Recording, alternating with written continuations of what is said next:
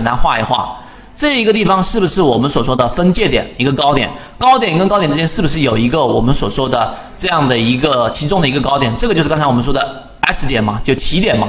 所以这里面是一个，那么这个线段什么时候去完完成的呢？这里面形成了一个高点，对不对？这是不是我们前面所说的这个低点？这里面形不形成形成了一个低点？因此我们才为什么说在这个位置上实际上是形成的第一个买点？因为这里面已经形成了一个中枢嘛。这里面形成了一个中枢嘛，我已经画过了，因此这是第一买点，然后回踩之后的第二买点。你用这种方法来判断，就不至于在这里面又画一个线段的一个中枢，这里又画一个中枢，画很多的中枢来进行判断。线级别正在走一个中枢啊，去讲的日线级别的中枢了。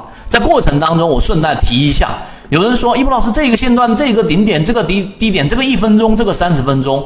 我告诉给大家，就是要让大家通过肉眼能够去判断，然后你去研究一分钟、五分钟、十分钟的细枝末节，不去把它做那么明细的划分。如果你一旦做了这样明细的划分，所有人都没有办法深入进去，那更加不要提我们肉眼能够判断出来一只个股它所处的一个我们说的分型的位置了。所以第一块内容我就讲完了。